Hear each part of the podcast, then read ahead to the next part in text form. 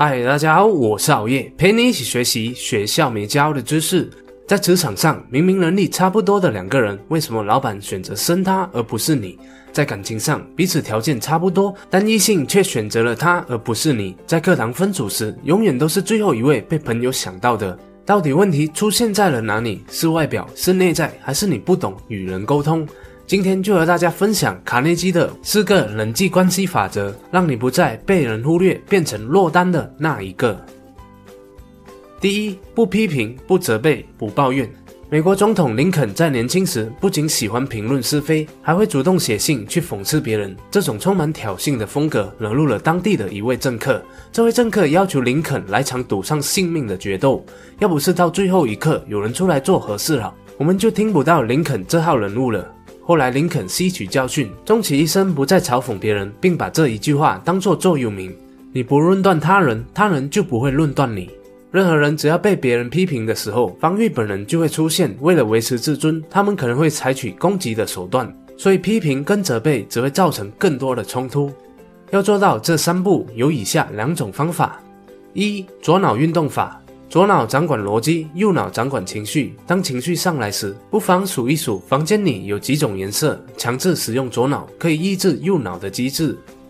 二、学会赞美他人。前一种方法不能解决根本问题。习惯批评抱怨的人，可能是因为内心深处没有自信，不喜欢自己。世界是新的镜子，先学会赞美别人，就不会经常动怒。这也就带入了我们的第二点。第二，给予真诚的赞美和感谢。赞美别人会让自己变得更受欢迎，这一句话你我都耳熟能详，就像打靶射箭一样。如果射出去的箭是击中最外围的那个圈，就是外在表现的赞美，像是你好美，你今天穿得好漂亮。而内圈一点的，就是赞美对方的成就，比如对方的事业成就，或是教养孩子的成绩。在接近更红心那层的内圈，则是更具体的赞美对方的性格或是人品行为。而最高深的是赞美一个人的潜力。如果是对方自己都没有察觉到的潜质，因为你观察而被发现了，他一定会深受感动。一位女生在上卡内基训练课程时，其中一个课程要求学员要写一封信给她最想感谢和赞美的人。那时她一句话也没说，眼睛泛红，不停地流下眼泪。她说：“这件事是我这一生最内疚、最遗憾的一件事。去年我的母亲得了癌症，去世时我没有待在母亲身边。”后来，她写了一封信给父亲：“亲爱的父亲，我写信给您，因为我一直想告诉您，妈妈去世的事，我并没有处理得很好，觉得很遗憾。这件事已经无法挽回了，但我想借此告诉您，你在我们的心目中是多么的重要。虽然我们平时沟通时间不多，但我想告诉你的是，我们都很爱您，我们真的非常在乎你。如果想要学习赞美别人，亲密的家人就是你最好的练习对象。”可以把影片停下来，写张小卡片给自己最亲密的人，白纸黑字更胜于语言的赞美。记得赞美要趁当下，不要延误了时机。第三，引发他人心中的渴望。聪明的工作就像你面对您的客户时，不能只是一味的推销产品，说产品有多么好，功能有多么的强，价格有多便宜，而忽略了客户内心的想法。一般人总是站在自己的立场去看事情，希望别人来配合，结果通常都无法获得预期的结果。只有从对方的利益去考量，明白他真正需要的是什么，才能说服别人达成你所期待的目的。只要换向对方的角度思考，难题就会解决了。而想要知道对方想要的，就要从聆听开始。日本经营之神松下幸之助曾细数自己养成的数种宝贵习惯，包括了临危不乱。决定果断，习惯聆听。然而，他认为聆听最为重要，不是单单要聆听而已，而是要习惯聆听。聆听有分假装在听，跟用心积极的听。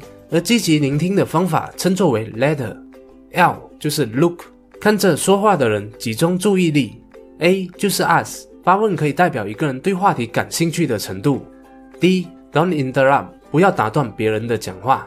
另一个 le don't change the subject，不要突然改变话题。E 则是 emotion 情绪，在交谈时各自发表出的情绪会影响对方倾听跟诉说的意愿。最后 R respond 反应，包括了声音、表情、举止动作和姿势。遵守 LEADER 的聆听方法，比任何道理更有说服力。当你明白了 LEADER 的聆听技巧，接下来就看你能不能应用在日常生活当中，形成积极的习惯聆听。你可以使用刻意练习来掌握这一套聆听法则。第四，中心让别人觉得他很重要。本内容提供者 Chat 学生时期的时候去参加了一个企业伦理讲座，那时候台上的讲师是统一集团前总裁林昌生先生。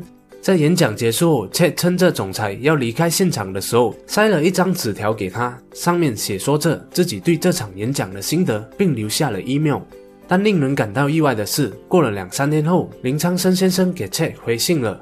对学生时代的他来说，真的很震撼。虽然只有短短的几句话，却让他非常的感动。出社会之后，他成为了一名主管，在自己的团队中，有一位女生因为反应比一般人慢一些而信心不足，但非常努力的工作，每一次都会用笔记记录自己交代的事情。当有一次他没把事情做好时蔡就对他说。我带的四五十人里面，你是所有人当中最努力的。要相信自己，多练习几次，一定会学会的。我对你很有信心。话才刚说完，这位女生的眼泪就流了下来。她说：“出道社会那么久，从来没有人那么肯定过她。”后来她离职之后，每到一些节日，都会写一张小卡片，拿到公司给 c h e。每个人都希望可以受到别人的尊重，觉得自己的存在价值。但有没有试想过，我们可以先重视别人，随时随地的小小一个举动，都会深深的鼓励和影响到对方。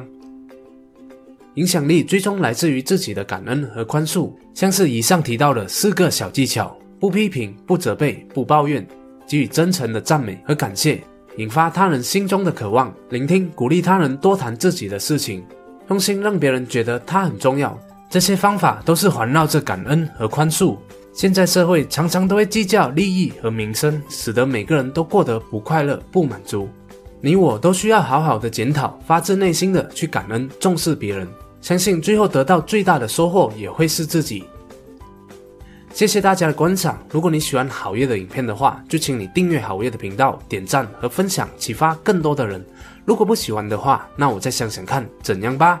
哦，对了，别忘了点击下方的小铃铛，以在影片更新时第一时间获取通知哦。我们下一集再见。